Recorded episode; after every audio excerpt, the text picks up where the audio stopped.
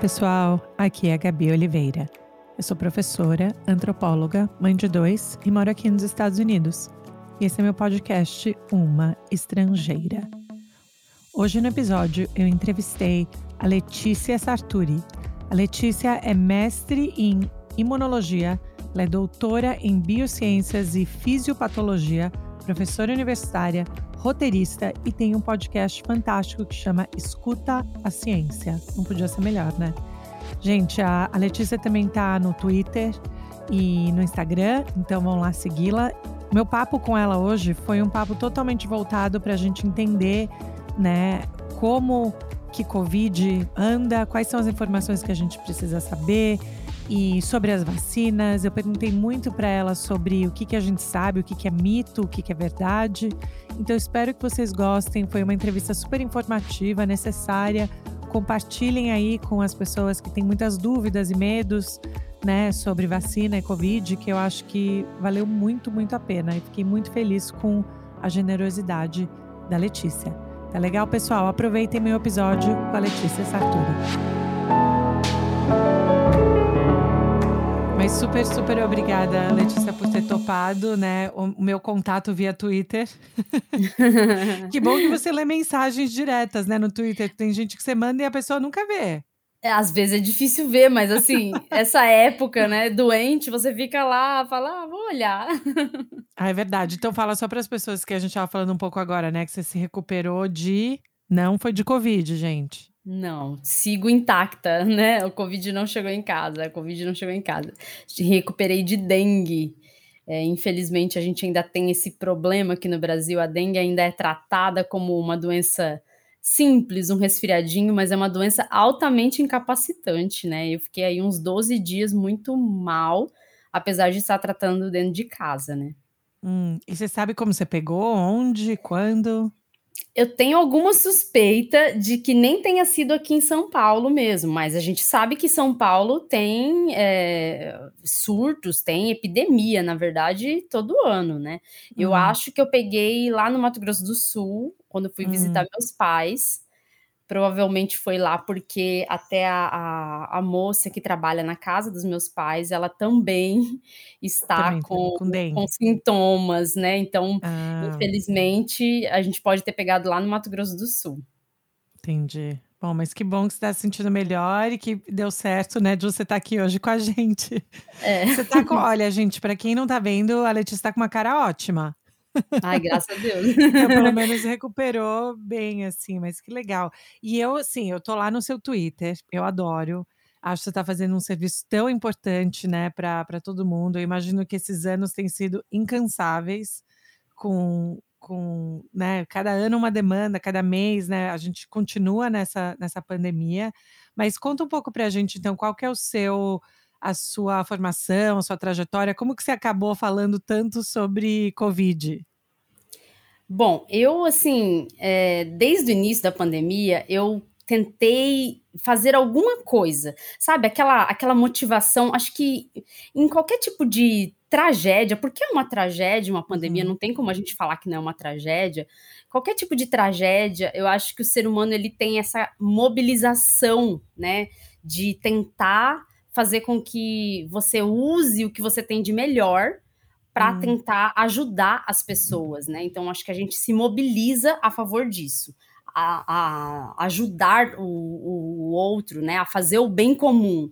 Então, no momento da pandemia, eu me vi assim, é, tentando usar alguma coisa que eu pudesse ter hum. de bom para oferecer e tentar me mobilizar de alguma forma. Eu falei, tenho formação na área da saúde. Então eu pensei assim, tá, mas para a linha de frente eu não posso ir, porque eu tenho outro trabalho, eu sou professora.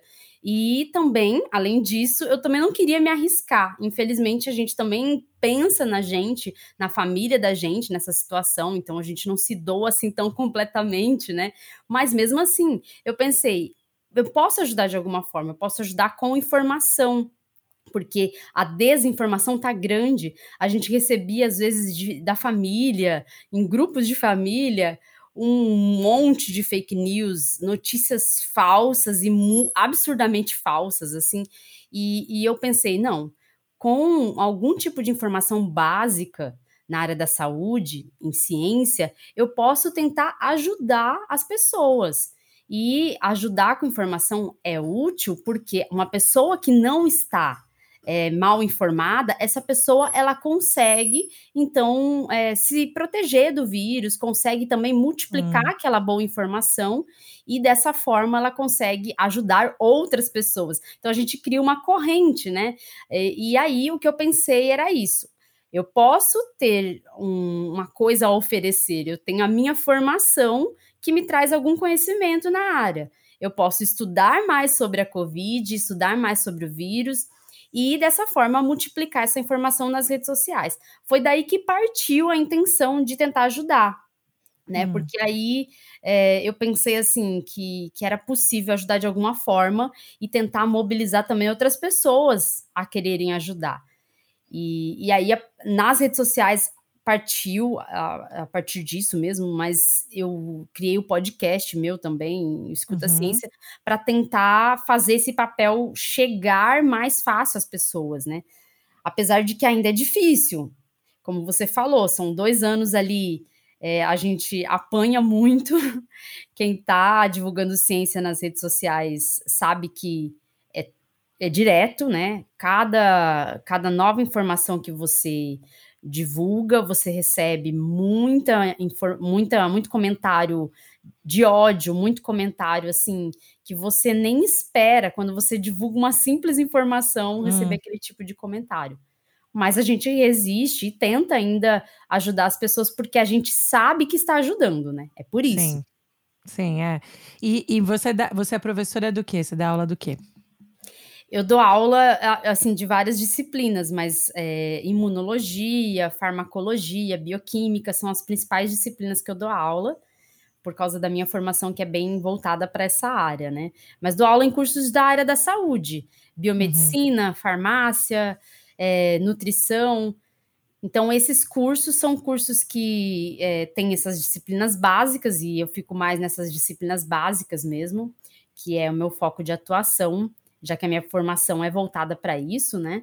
Então, é, nessas disciplinas básicas, a gente consegue desenvolver aí todos esses conceitos que ajudam a entender o que é mais profundo, né? Ajudam a entender o que você tem de, é, de profundo, por exemplo, para um tratamento, né? Muita gente fala, ah, por que, que esse remédio não pode ser usado para tratar Covid-19?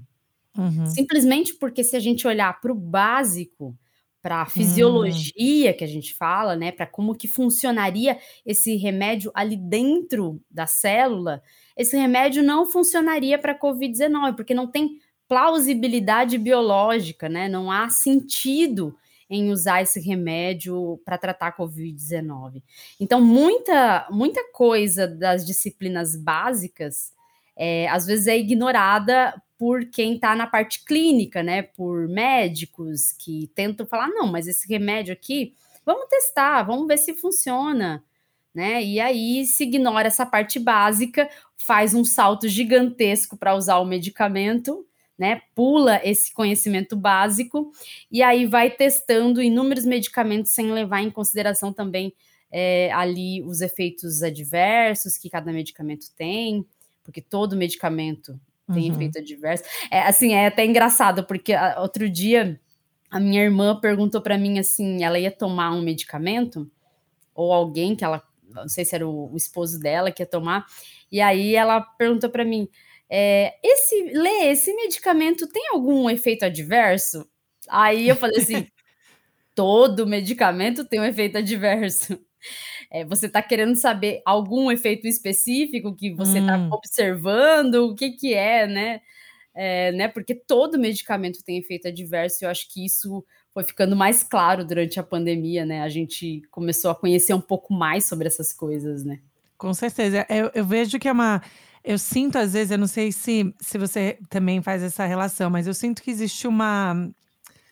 Na pandemia, todo mundo virou uma espécie de. Não, não vocês, claramente, né? A sua comunidade que já faz isso faz tempo, mas assim, outras pessoas se consideram, né? Ah, eu sei muito do que está acontecendo, eu posso falar sobre.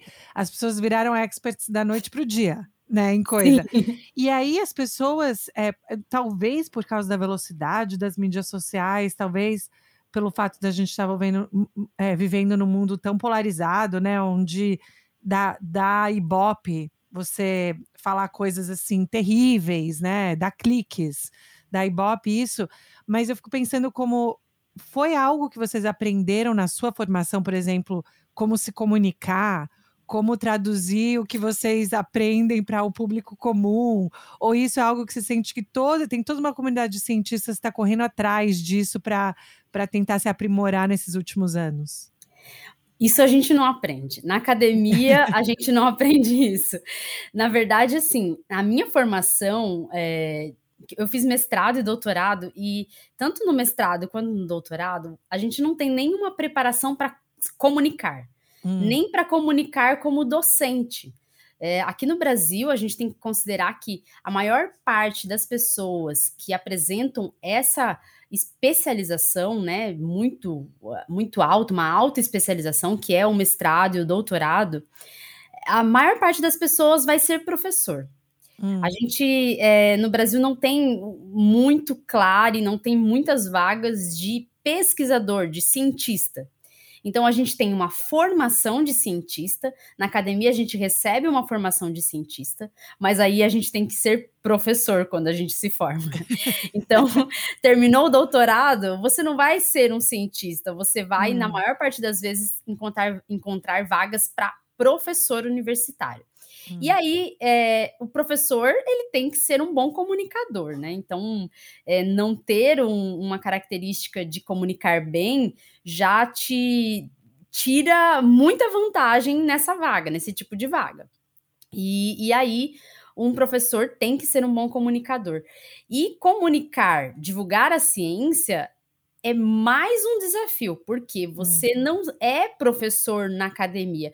Porque eh, enquanto eu estou dando aula para os meus alunos que estão na graduação, eu posso dar uma aula usando muitos termos técnicos, porque eles são obrigados a saber. Não, não é isso. não é isso. Eles precisam conhecer, eles precisam ir se habituando a termos técnicos, porque eles estão no ambiente acadêmico. Agora, você saindo do ambiente acadêmico, você já entra numa, numa comunicação muito mais difícil, porque é você tentar passar a informação sem usar muitos termos técnicos, se precisar usar termos técnicos, traduzir esses termos técnicos, explicar o que significa esses termos técnicos e tentar usar uma linguagem muito simples que atinja as pessoas, né? Não uhum. adianta nada eu ir lá escrever uma aula, como eu dou a aula para os meus alunos, e fazer um fio no Twitter com uma aula que eu dou para os meus alunos e chegar lá e ninguém entender o que eu estou falando, porque ninguém tem nenhum conhecimento prévio na área. Sim. E aí acaba é, tendo essa dificuldade. Então, não, não adianta muito. Então, a comunicação é muito difícil. Poucas pessoas vão para a divulgação científica porque essas pessoas elas precisam entender que elas têm que ser boas comunicadoras. Hum. Então, eh, o primeiro passo, eu acho que para uma pessoa decidir fazer divulgação científica hoje é ela saber comunicar bem. Hum. Né? O segundo passo é ela ter muita paciência, porque ela vai ter que responder ela vai ter que responder muitos comentários assim que são difíceis porque são pessoas que não estão lá para discutir, para debater, estão lá só para provocar, causar polêmica. Uhum. E divulgar ali algum tipo de informação falsa. Então, essa é a parte mais difícil. Como eu li ontem no Twitter, o Twitter uhum. é o hum. primeiro lugar, é o único lugar em que um especialista numa área debate a sua área com um adolescente que não entende é. nada sobre aquilo. Então, assim, é um espaço de debate, é um espaço em que qualquer pessoa pode ter acesso ali a um debate muito sério, a um debate até muito acadêmico, porém a gente tem que entender com quem está debatendo Sim. e saber comunicar adequadamente ali nesse caso, né? É, isso é. E assim, uma das coisas que eu acho interessante que se polemizou muito é essa ideia. A gente vê muito aqui nos Estados Unidos, né? Eu fico pensando março, abril de 2020, que para mim vão ser os meses mais assim é, complicados eu ainda sinto na minha memória. E aí era questão, não, não é para ir comprar máscara, né? Tem que, porque senão ia faltar máscara. Faça a sua própria em casa. Daí depois, no próximo ano, tem mais. Daí esse ano a gente já está falando que tipo de máscara é melhor usar, né? Então, assim, aí as pessoas falam, tá vendo? Por causa disso, por causa dessas modificações, né, em protocolo, ou modificações, por isso vira o argumento de que eu não vou confiar no que é. que é. E isso é o oposto, né, de como o, o pensamento científico funciona.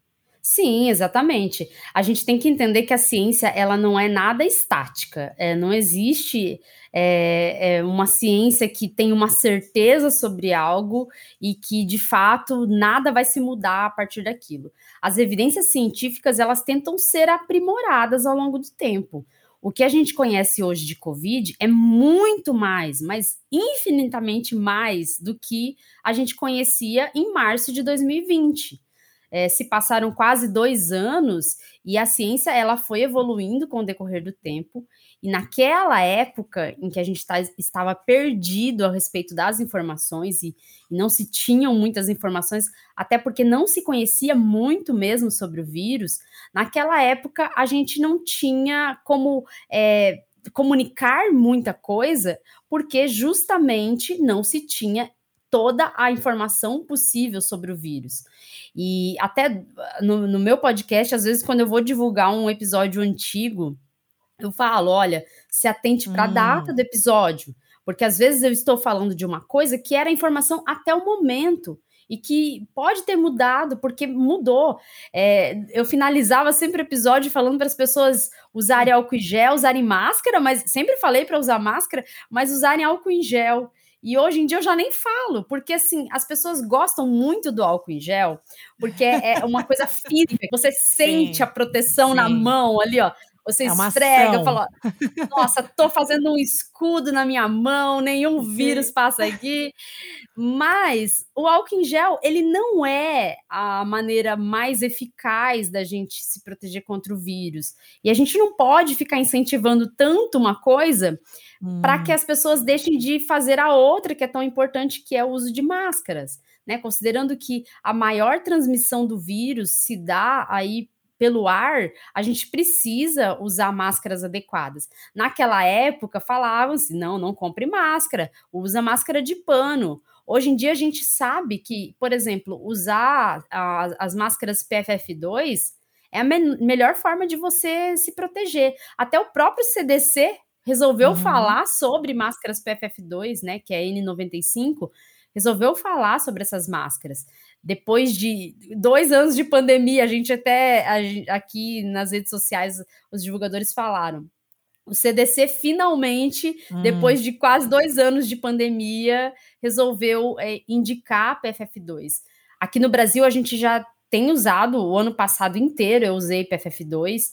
Então a gente já tem usado desde acho que do final de 2020, a gente já começou a investir nas PFF2 e, e tentamos aí multiplicar essa informação porque são máscaras baratas, não são máscaras caras como as pessoas pensam que são, e hum. aqui pelo menos o custo é bem baixo dessas máscaras e a gente consegue se proteger muito bem com essas máscaras. Só que essa informação ir se atualizando não tira o crédito da ciência, ao contrário, né? Mostra o quanto a ciência está preocupada em continuamente é, estudar o, o, vírus, em continuamente estudar a infecção e aprimorando as estratégias de prevenção, né? Porque a gente precisa sim aprimorar essas estratégias, considerando que praticamente a gente está tendo que conviver com o vírus. Como hum. que a gente pode conviver de maneira mais segura?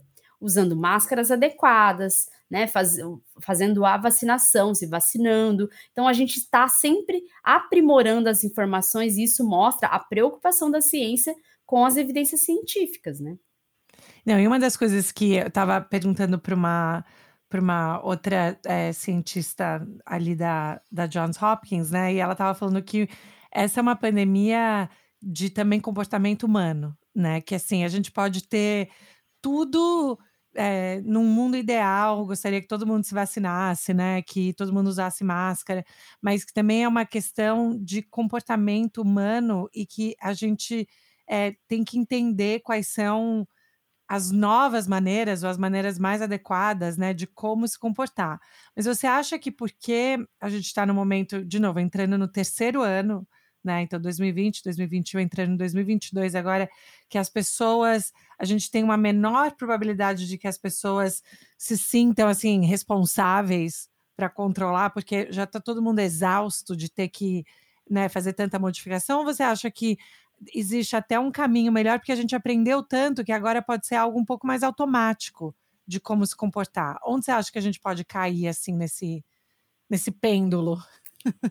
Olha, eu, eu vejo muitas pessoas cansadas resolvendo mesmo é, ignorar a situação. Só que essa onda de Omicron aqui no Brasil fez com que as pessoas tomassem de novo cuidados. Uhum. Né? Os cuidados que tinham sido esquecidos foram retomados agora nessa fase. Só que o que eu vejo, basicamente, é que, como aqui no Brasil especificamente, é, as políticas públicas não foram muito adequadas nessa conscientização de, pelo menos, tentar conviver com o vírus. Aqui ah. as políticas públicas elas foram deficientes nesse sentido de colocar ali o pensamento, olha, é, use máscara, use máscara adequadamente, o vírus pega no ar, você precisa em locais fechados estar de máscara, especialmente quando está convivendo com outras pessoas, né? E explicar é, é, esses, esses conhecimentos básicos para chegar até toda a população, porque infelizmente a divulgação científica ela não chega a todo mundo, né? Como uhum. a gente uhum. gostaria que chegasse. Muita coisa chegaria se fosse pela TV, e, e, ainda assim na TV aqui no Brasil a gente não teve nenhuma campanha aparecendo na TV, nenhuma, nenhuma. É, antigamente a gente via muitas campanhas hum. é, como da dengue todo ano, é, víamos também muito por exemplo, quando teve a, a, pandemia de H1N1, eu lembro que tivemos campanhas. Nessa pandemia, a gente não teve nenhuma campanha na TV. E a TV é o veículo que mais chega às pessoas nos rincões do Brasil, é, é o que chega mesmo de verdade. Então, a gente teve uma uma campanha deficiente, né? Então, um, muita faltou muita conscientização a respeito do que é a doença, a respeito de como se prevenir. Então, isso faltou. Então, as pessoas não sabem de verdade como lidar com isso. Elas não hum. sabem viver é, conviver com o vírus ou viver sem, como se não tivesse o vírus. Então, é, elas, elas é, estiveram assim. A pandemia era enquanto estava noticiando lá, é, morrendo 4 mil pessoas por dia. Agora eu posso não usar máscara. Eu, eu estive no interior do Mato Grosso do Sul e agora, e eu posso afirmar que eu fui em locais lá de comércio em que só eu e meu esposo éramos as pessoas que usavam máscara lá dentro. Então as pessoas estavam largaram as máscaras como se tivesse voltando tudo ao normal. Então eu não consigo acreditar aqui no Brasil que a maioria das pessoas é, teve a sua consciência tocada por por uma, hum. uma sensação de que nós vamos conviver com o vírus. Não, eu acho que as pessoas tiveram a, a, assim, a simples sensação de que, enquanto estiverem mandando eu usar máscara, vão mandar, eu vou usar máscara, porque é obrigado a usar máscara. A partir do momento que relaxarem essas medidas, eu não vou usar máscara. Então, hum. aqui funcionou muito essa obrigação. Até a gente teve uh, recentemente os divulgadores uh, no Twitter, a gente discutindo sobre isso, sobre deixar para as pessoas essa decisão, né? As pessoas discernirem o que elas devem fazer ou não, você dar informação e permitir que elas façam boas escolhas. Eu acho muito bonito a gente falar disso e assim, sério, é, é muito bonito falar que as pessoas vão sim decidir por coisas boas. Só que eu acho muito irreal no nosso mundo se a gente não analisar todo o contexto que o Brasil está inserido, todo o contexto de informações não chegando ao interior do Brasil porque não teve nenhum tipo de informação muito clara no principal veículo que é a TV e o fato das pessoas funcionarem aqui é, usando medidas de, de prevenção que são obrigatórias. é assim que o brasileiro é, funciona. Se é obrigado, se falaram que eu tenho que usar, eu vou usar. Se uhum. não falarem mais que eu não tenho que usar máscara, eu não vou usar mais máscara. Então, infelizmente, a gente tem que é, sim dar um voto de confiança para o brasileiro que é bem informado, mas entender que grande parte do brasileiro não é informado o suficiente para fazer boa escolha. É, isso é super interessante esse debate. Eu acho fantástico pensar sobre isso. Como você falou, seria, né, no mundo ideal seria fantástico, mas a gente também é. tem que pensar. Eu sempre penso que que essa pandemia também trouxe foi essa ideia do que, que é um pacto público, né? Do que, que é um pacto comunitário.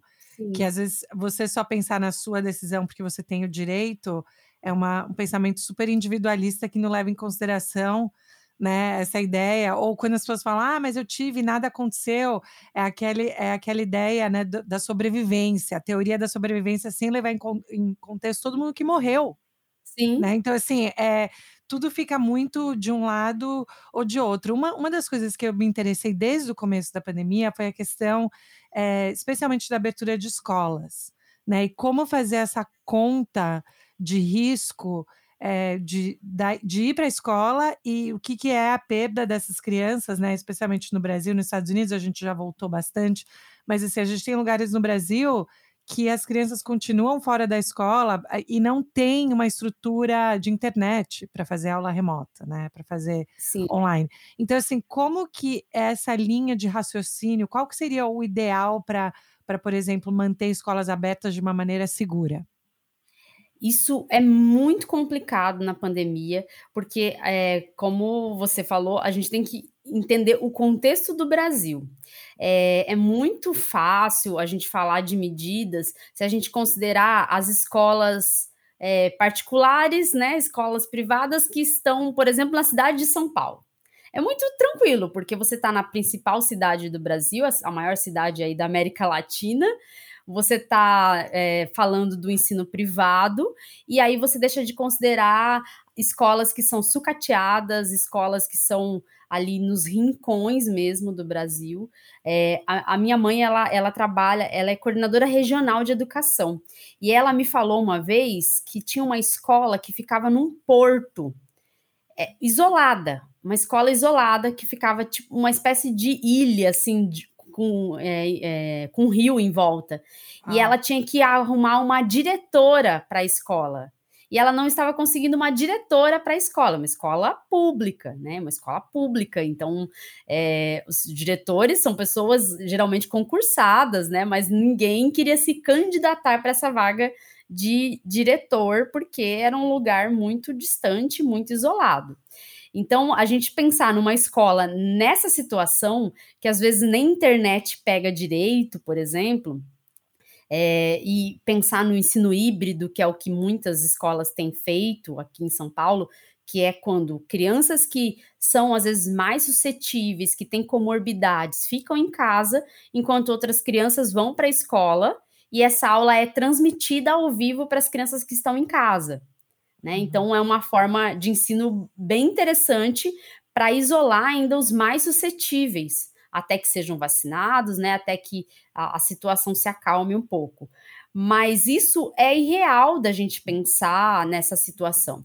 Só que a gente olhando para a história, é, em outras epidemias e pandemias, como na própria gripe espanhola, foi usado muito rádio. Olha só, foi usado muito rádio para ensinar as crianças. As crianças não tinham aula e tinham aula pela rádio. Então você usava a, a transmissão de rádio e, é, e chegava às casas da, das crianças. Hoje em dia, a gente tem uma estrutura de ensino que permitiria, pelo menos, visitação às casas, porque tem os hum. outros funcionários de escolas. Então, eu até falava desde o início da pandemia, eu falava assim: olha, se as crianças não têm acesso à internet, porque a gente sabe que tem muita criança que não tem acesso à internet para ter aula, é, poderia ser recrutado aí funcionários para irem em casa com as devidas proteções, né? Usando máscara, fazendo todo esse esse contato meio à distância, mas pelo menos para avaliar como que a criança está indo, é, se ela precisa de alguma ajuda, passar algumas tarefas que as crianças podem ir fazendo em casa, né? Se elas não estão conseguindo ter aula. Então, é, muitas alternativas poderiam ter sido pensadas, assim como o que eu estava comentando uma vez em casa, que eu falei assim, gente, como que nunca pensaram nisso? Em São Paulo tem tantos parques. Hum. Poderiam ter sido feitas aulas a céu aberto. Olha, a aula vai ser no parque.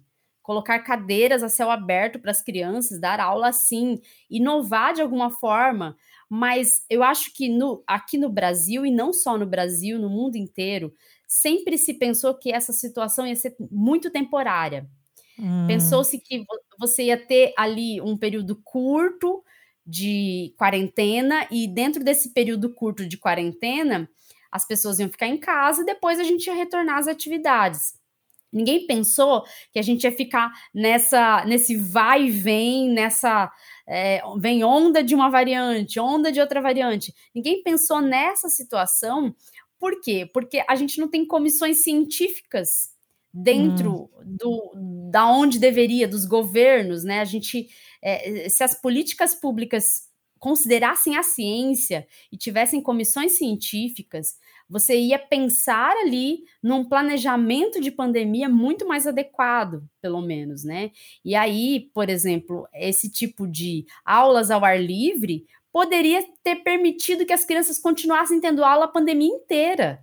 Hum. Né? Porque de máscara, todo mundo ao ar livre, os riscos são muito reduzidos e a gente não teria muita preocupação com o fato de estarem ali as crianças tendo aula. Só que a gente é, ignorou um pouco esse planejamento e foi fazendo conforme a semana epidemiológica. Então, vamos ver como que tá essa semana. A gente mantém restrição ou não mantém?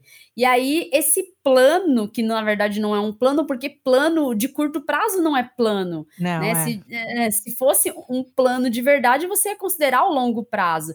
Mas não, esse plano que ia sendo reavaliado semanalmente não funcionou. A gente tem que ser bem sincero e dizer que isso não foi um plano eficaz, tirou as crianças da escola e muito mais do que é, não permitir que essas crianças aprendessem matérias, né?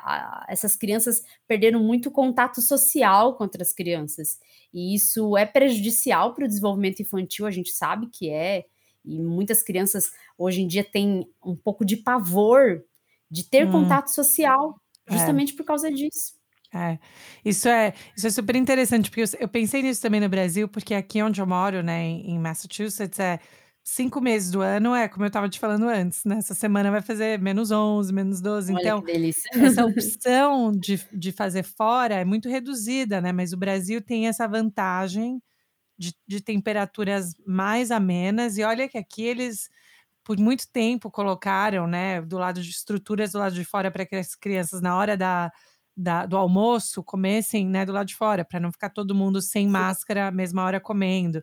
E, mas eu acho que é exatamente o que você falou, essa ideia de que se a gente, a gente não, priori, não priorizou, nunca priorizou, daí não é. prioriza quando precisa e continua para o futuro sem priorizar, né? E aí fica é reclamando de, de coisas imediatistas, sem pensar que precisa, mesmo infraestrutura, né? Botar mais dinheiro em escola para expandir, para tirar as grades das, das janelas, para que os banheiros funcionem, para que consigam lavar as mãos, né? Tipo, tem tanta coisa faltando que é, eu fico muito frustrada, né? Como você pode ver. Mas é, mas é. Eu também, assim, quando eu penso em todo todo o ensino no Brasil, como é, você não tem uma infraestrutura, pelo menos, adequada, como que uma criança vai querer estudar e vai aprender de verdade numa sala de aula, às vezes, que é escura, que é mal iluminada, que não tem janela, né? Como? Como que uma criança vai estar segura numa escola que não tem ventilação, numa pandemia de um vírus que é transmitido pelo ar? Crianças não ficam de máscara o tempo inteiro, não, né? não teve uma distribuição de PFF2 eh, né, o que deveria ter acontecido, parece que os Estados Unidos está fazendo isso agora, distribuição agora, de, sim. É, Aqui a gente não teve isso, pelo menos escola pública deveria ser. Ao contrário, a gente viu escola pública aqui no Brasil, governos estaduais, distribuindo máscara de papel. como se máscara de papel protegesse alguma coisa, sabe? Formando. Pensa você colocar uma, uma folha sulfite na frente da boca e fazer um buraco para colocar nas orelhas. Isso. Isso não é máscara, né? Isso é, é um tapa-boca ali para parecer que está usando alguma coisa de proteção. Aqui no Brasil a gente vê às vezes uns absurdos, e não só no Brasil, mas assim, a gente vê uns absurdos que eh, a gente pensa assim, como que tem coragem, né, de, de fazer esse tipo de coisa? Porque tem que ter coragem para você colocar um absurdo assim desse em, em, vigência, né? Não, isso é. E aí agora falando, né, um pouquinho sobre a questão da vacina. E mais, é, o, mais essa questão né, de vacina para crianças, uma das coisas que eu fiquei impressionada, aqui nos Estados Unidos tem muito, né? Tem um movimento anti-vacina é, que vem há muito tempo acontecendo, não é de agora, e ele ganha força dependendo da questão política e tal. Eu sempre, assim, crescendo no Brasil, para mim a vacina sempre foi. Tomar vacina é uma coisa que a gente faz muito bem, nunca teve né, problema. E eu estava perguntando isso outro dia: a carteira vacinal né, das crianças ela, ela evolve, né, ela muda. Não é que ela é estática, fica lá parada do mesmo jeito. Sempre tem ajustes, tem vacinas novas que vêm e tal. E, mas aí o que, que por que, que você atribui tanta confusão? Eu tenho algumas hipóteses, mas tanta Sim. confusão nessa, nessa discussão de vacina em criança num, num, país que tem uma história e uma cultura tão forte de boa cobertura, né, de vacinação. Sim, sim. É, aqui no Brasil a gente já começou a ver queda em cobertura vacinal, já não é de hoje, né? já vem aí de alguns uns cinco anos. Hum. Você começou já aqui no Brasil, a gente já viu, teve, teve queda na cobertura vacinal de sarampo, né? Tanto que apareceram alguns casos de sarampo. É, então, esse movimento anti-vacina, ele começou já a ganhar um espaço no Brasil já tem um certo tempo. Pode colocar aí uns cinco anos, é, já foi, fomos observando essa queda na cobertura vacinal. Isso já é, acendeu um alerta e era preocupante por causa de doenças como o sarampo. Com a pandemia, a gente está vendo que esse movimento anti-vacina ele está muito bem articulado e ele está, é, vamos dizer assim, existe um, vamos dizer que exista um escritório do movimento anti-vacina no Brasil, porque a gente está vendo algo muito articulado. É, tem, temos visto, nós, divulgadores científicos, que esse movimento ele tem robôs em redes sociais, ele produz fake news. Recentemente, ontem mesmo, foi desmentida uma fake news sobre um pai, era um vídeo de um pai chorando, e o vídeo, a realidade era que aquele pai estava chorando numa maternidade, que acho que a criança morreu, nasceu mor morta, não sei exatamente a história, mas é, foi numa maternidade, um pai chorando, e eles pegaram esse vídeo e colocaram falando que era um pai chorando porque a criança tinha morrido por causa da vacina. Meu Deus. Né? Então é uma mentira porque é um vídeo de 2019, é um vídeo antes da pandemia, e esse vídeo foi usado pelo movimento anti-vacina. Essa, esse disparo de fake news, ele tem sido muito ativo nas redes sociais.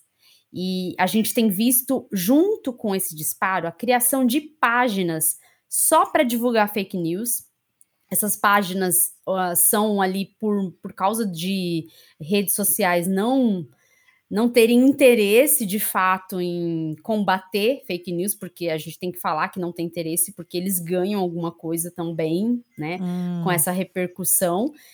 É, essas páginas existem, e embora a gente denuncie as páginas, as páginas não saem do ar. No Instagram tem uma página que fica só falando de possíveis reações adversas às vacinas, e essa página é brasileira, Uau. Então a gente vê que é uma coisa articulada. Se você chega no comentário e questiona aquela reação adversa, educadamente questiona e pergunta: você fez a notificação? Houve investigação? É comprovada mesmo que essa reação adversa aconteceu pela vacina? Se você questiona, você recebe de volta um ataque orquestrado de robôs que estão lá só para é, fazer ataque de ódio contra a pessoa que questionou. Então, assim, a gente vê que o negócio é orquestrado e a gente não pode tratar simplesmente como uma pessoa ou outra que resolveu ser anti-vacina e foi convencendo outra, não é isso. A gente tem uma articulação em redes sociais e, e isso está se tornando cada vez mais claro.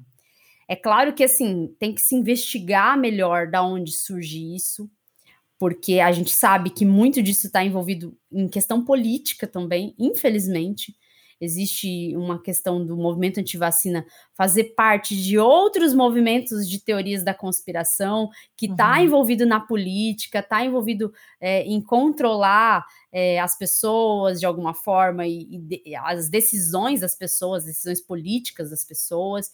E infelizmente as redes sociais colaboraram para isso. E o brasileiro aí que tem uma cultura e que tradicionalmente toma a vacina, tem a carteirinha em dia, é, amo o Zé Gotinha, tá uhum. tá aí duvidando das vacinas, tá aí é, preocupado com efeitos adversos das vacinas, falando absurdos que as vacinas são experimentais, é, e a gente tenta esclarecer isso, só que há muito.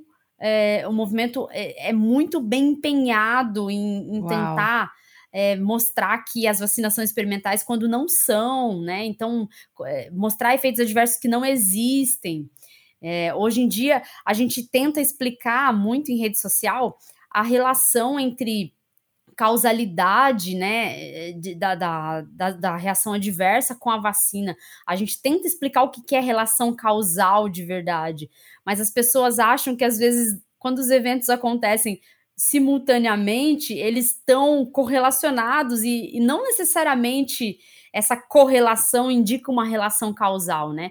E, e, é uma tentativa grande da gente tentar desfazer esses movimentos.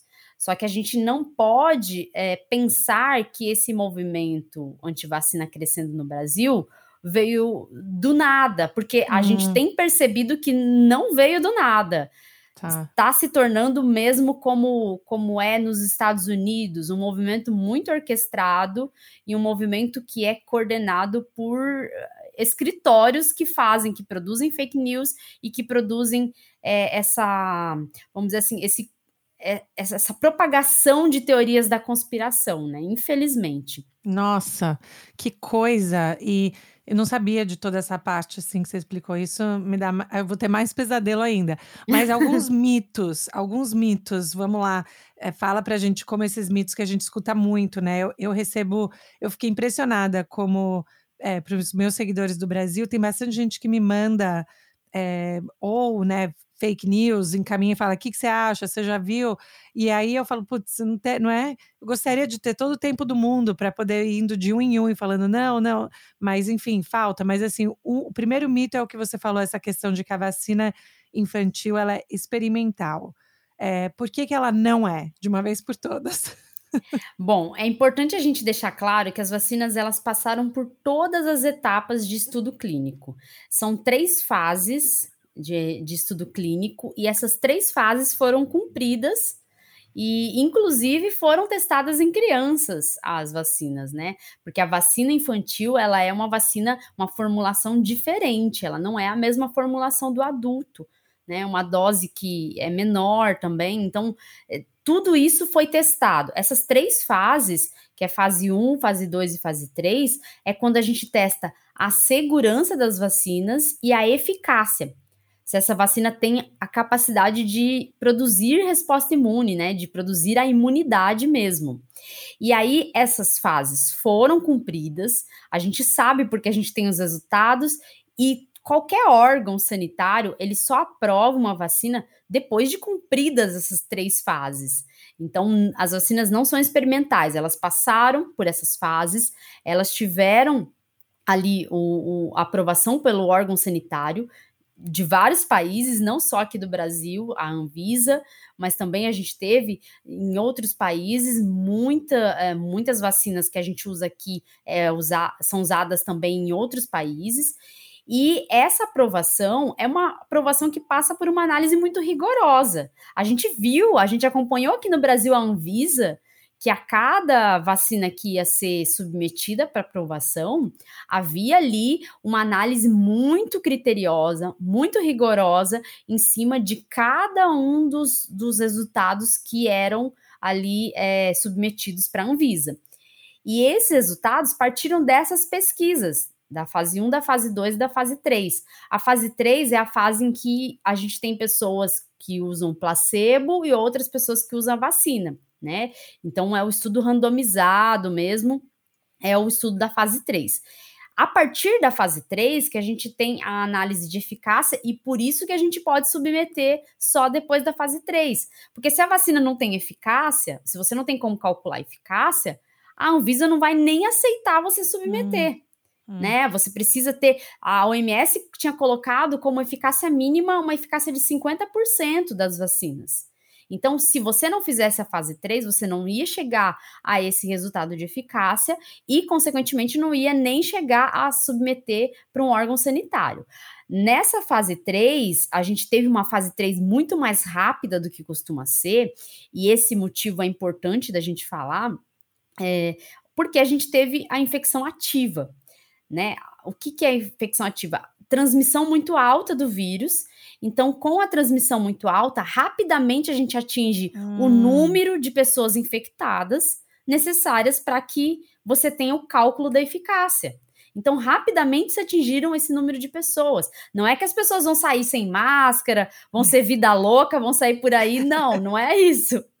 O que acontece é que as pessoas, elas vivem as suas vidas normalmente, e quando se atinge o número de infectados, porque infelizmente as pessoas acabam pegando a doença, aí você faz o cálculo da eficácia.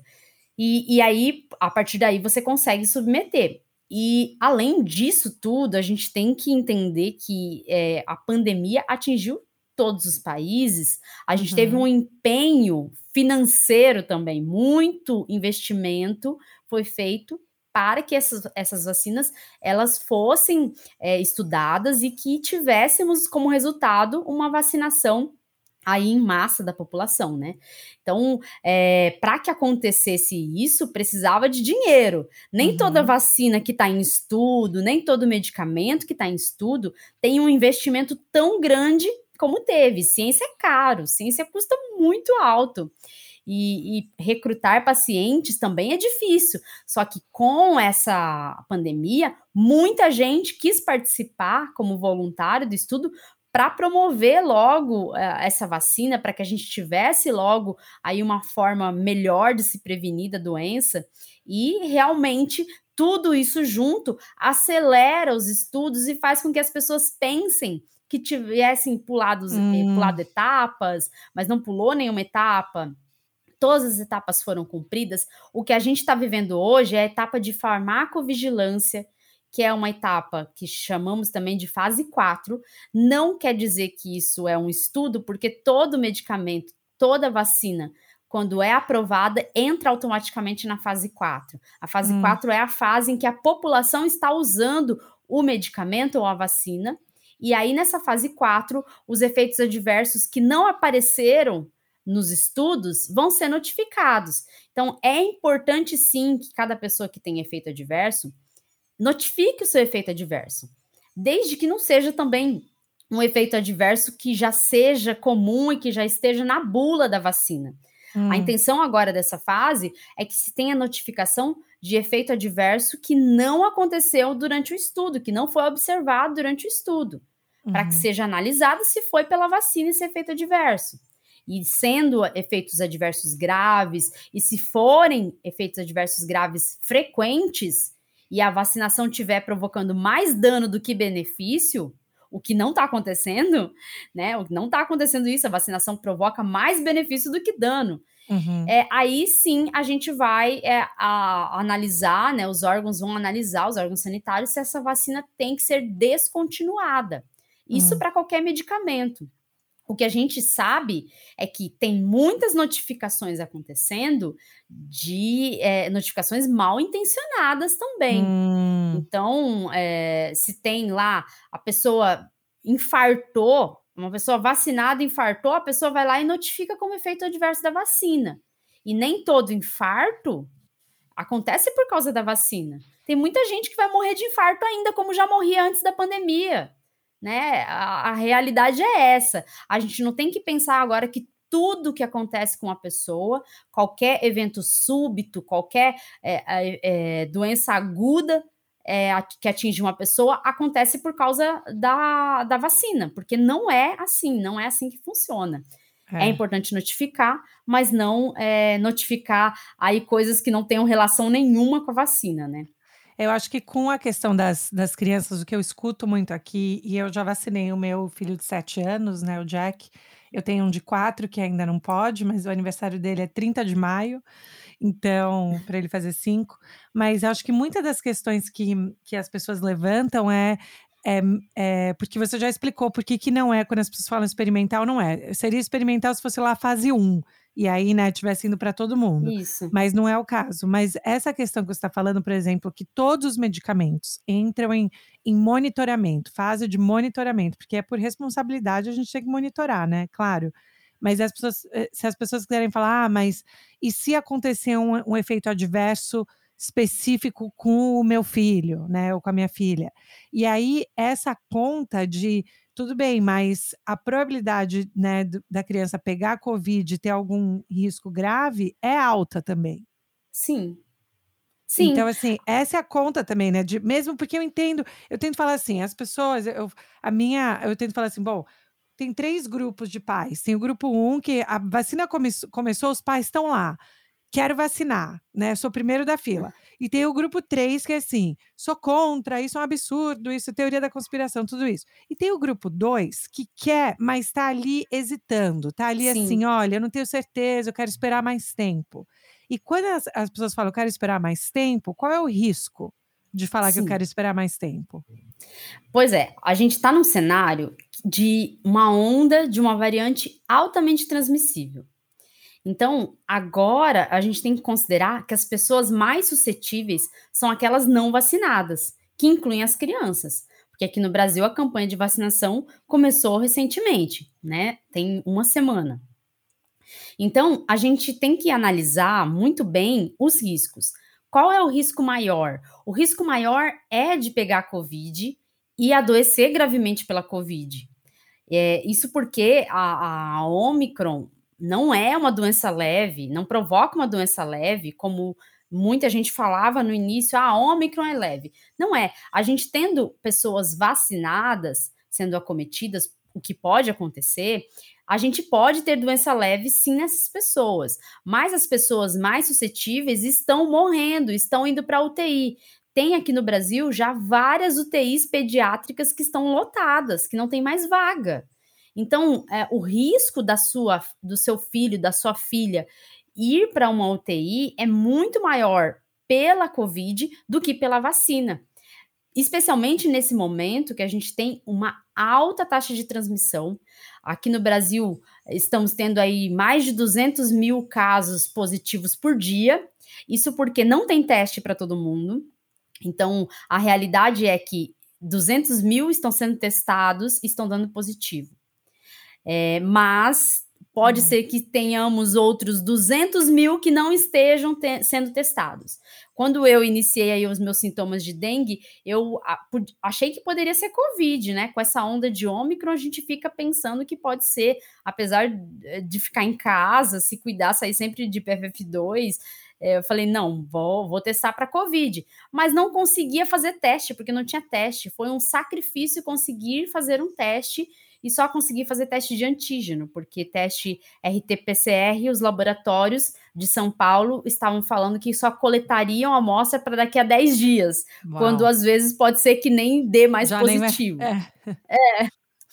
Então, considerando que a gente tem uma onda de uma variante altamente transmissível, e que as crianças estão suscetíveis, o risco da criança adoecer pela Covid é muito maior pela vacina, considerando o fato de que nos estudos da vacina a gente já teve é, pouquíssimos casos de crianças que, que tiveram algum efeito adverso pela vacina.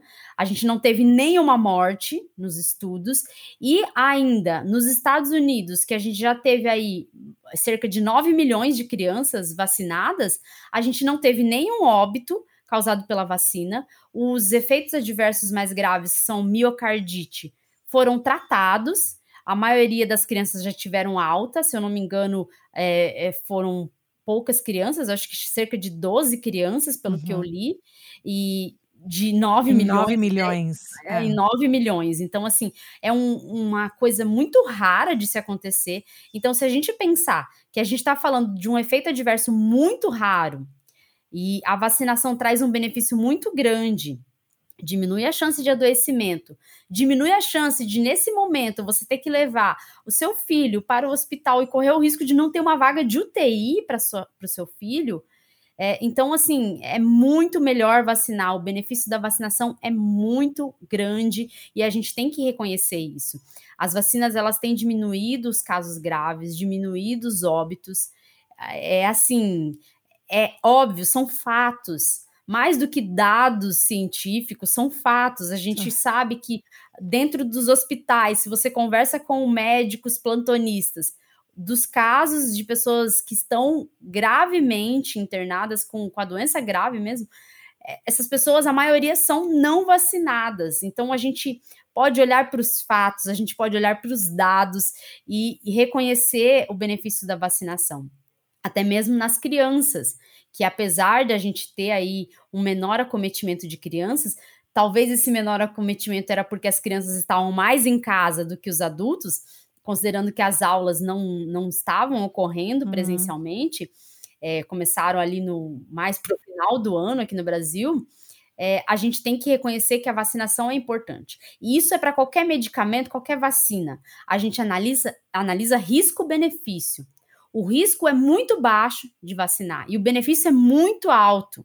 Então, é, você tem que fazer a escolha. Você quer que seu filho se arrisque a pegar um vírus que pode levar a ter sequelas, porque tem crianças com sequelas, inclusive sequelas neurológicas, cognitivas, é, ou então ir para uma UTI, correr o risco de ir a óbito ou você quer ali correr um risco muito baixo de ter um efeito adverso que é tratável, hum. né? Que é possível tratar e aí a sua criança vai ficar protegida. Então, avaliar risco-benefício é para tudo na vida. A gente avalia risco-benefício para qualquer medicamento. Se você vai tomar um medicamento para dor, você avalia risco-benefício, porque se você olhar a bula, você vai ver que tem efeitos adversos gravíssimos associados, às vezes, a um medicamento que você toma para dor de cabeça. Então, é, é necessário que a gente entenda que isso sempre existiu, efeito adverso sempre existiu, mas nem por isso a gente se arrisca a ter uma doença é, por causa de um efeito adverso, né? A gente não Ai, se nossa, arrisca. Eu fiquei, depois, durante essa pandemia, eu comecei a ler, realmente ler as bulas é. E eu falei, gente do céu, essas bulas aqui. Tá? Mas assim, a, a, última, última pergunta dos mitos, porque eu sei que a gente está quase aqui no horário, você já foi muito generosa aqui com o seu tempo.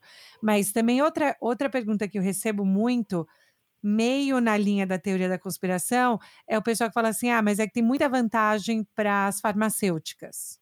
E é por isso que eles estão empurrando as vacinas, tem muita vantagem, muito dinheiro que a Pfizer está ganhando, que a Moderna está ganhando, que a Johnson Johnson, a Janssen está ganhando.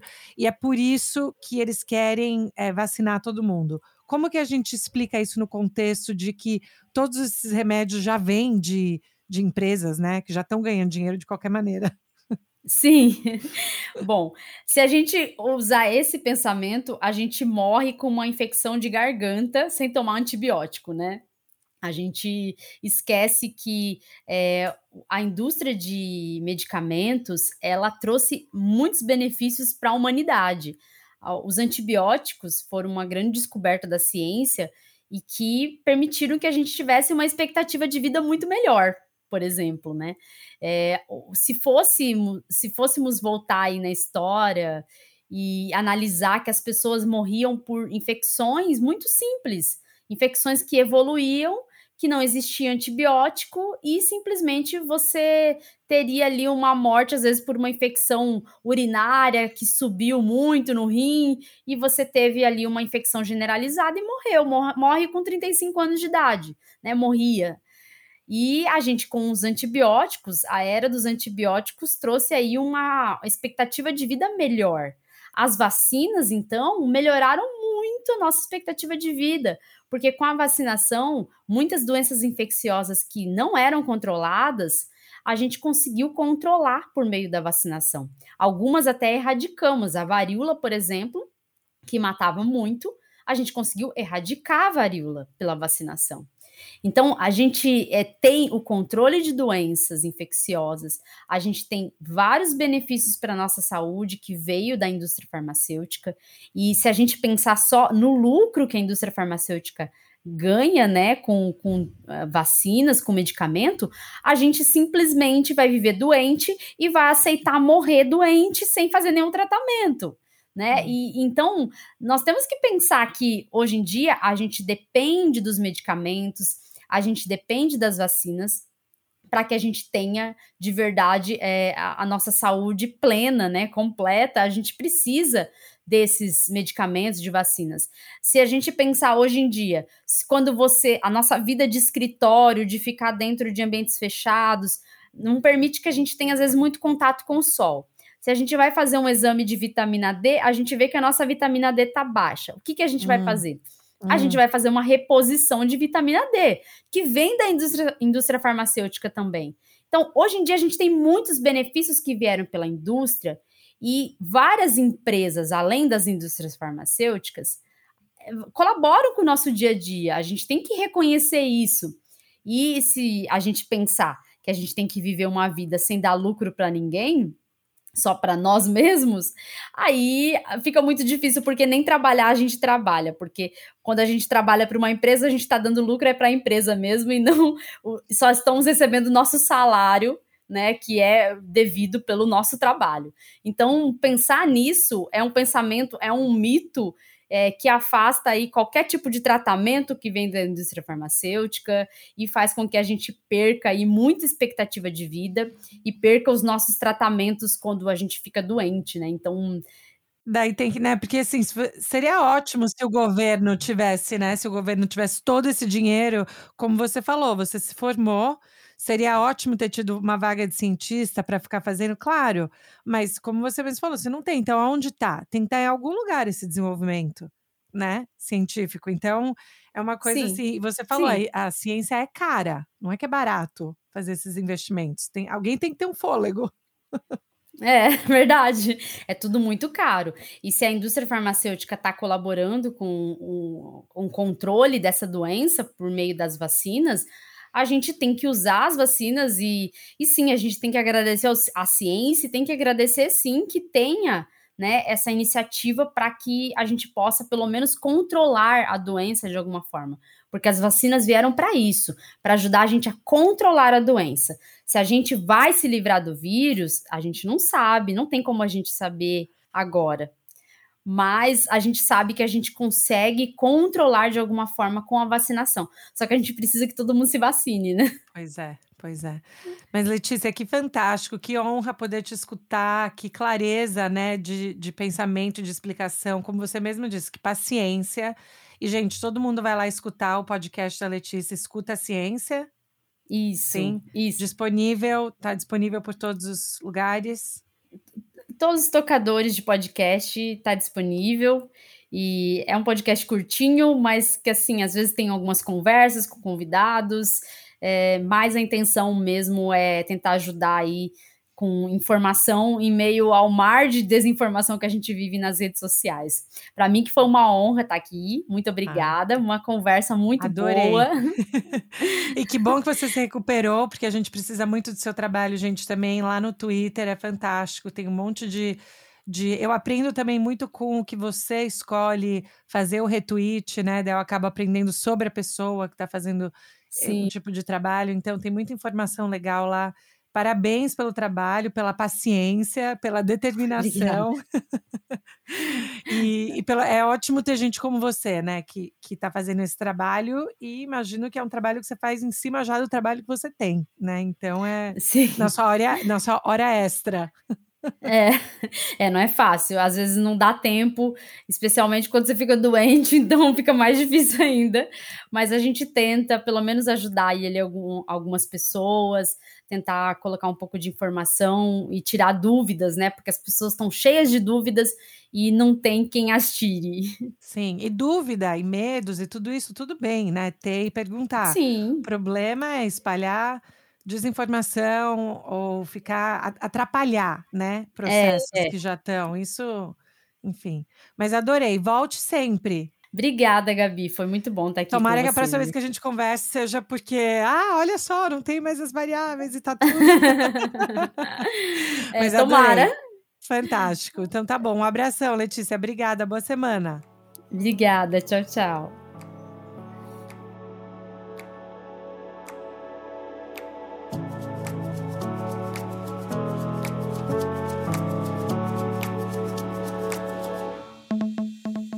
E aí, pessoal?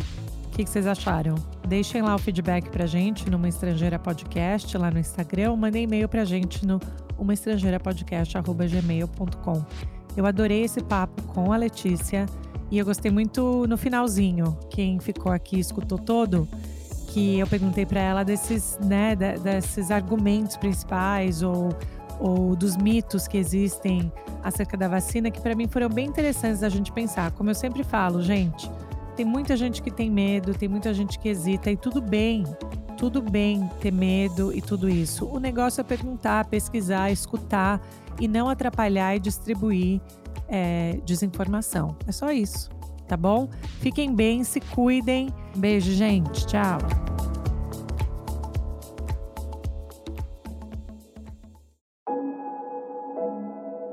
Esse podcast foi editado por Fábio Guerrara.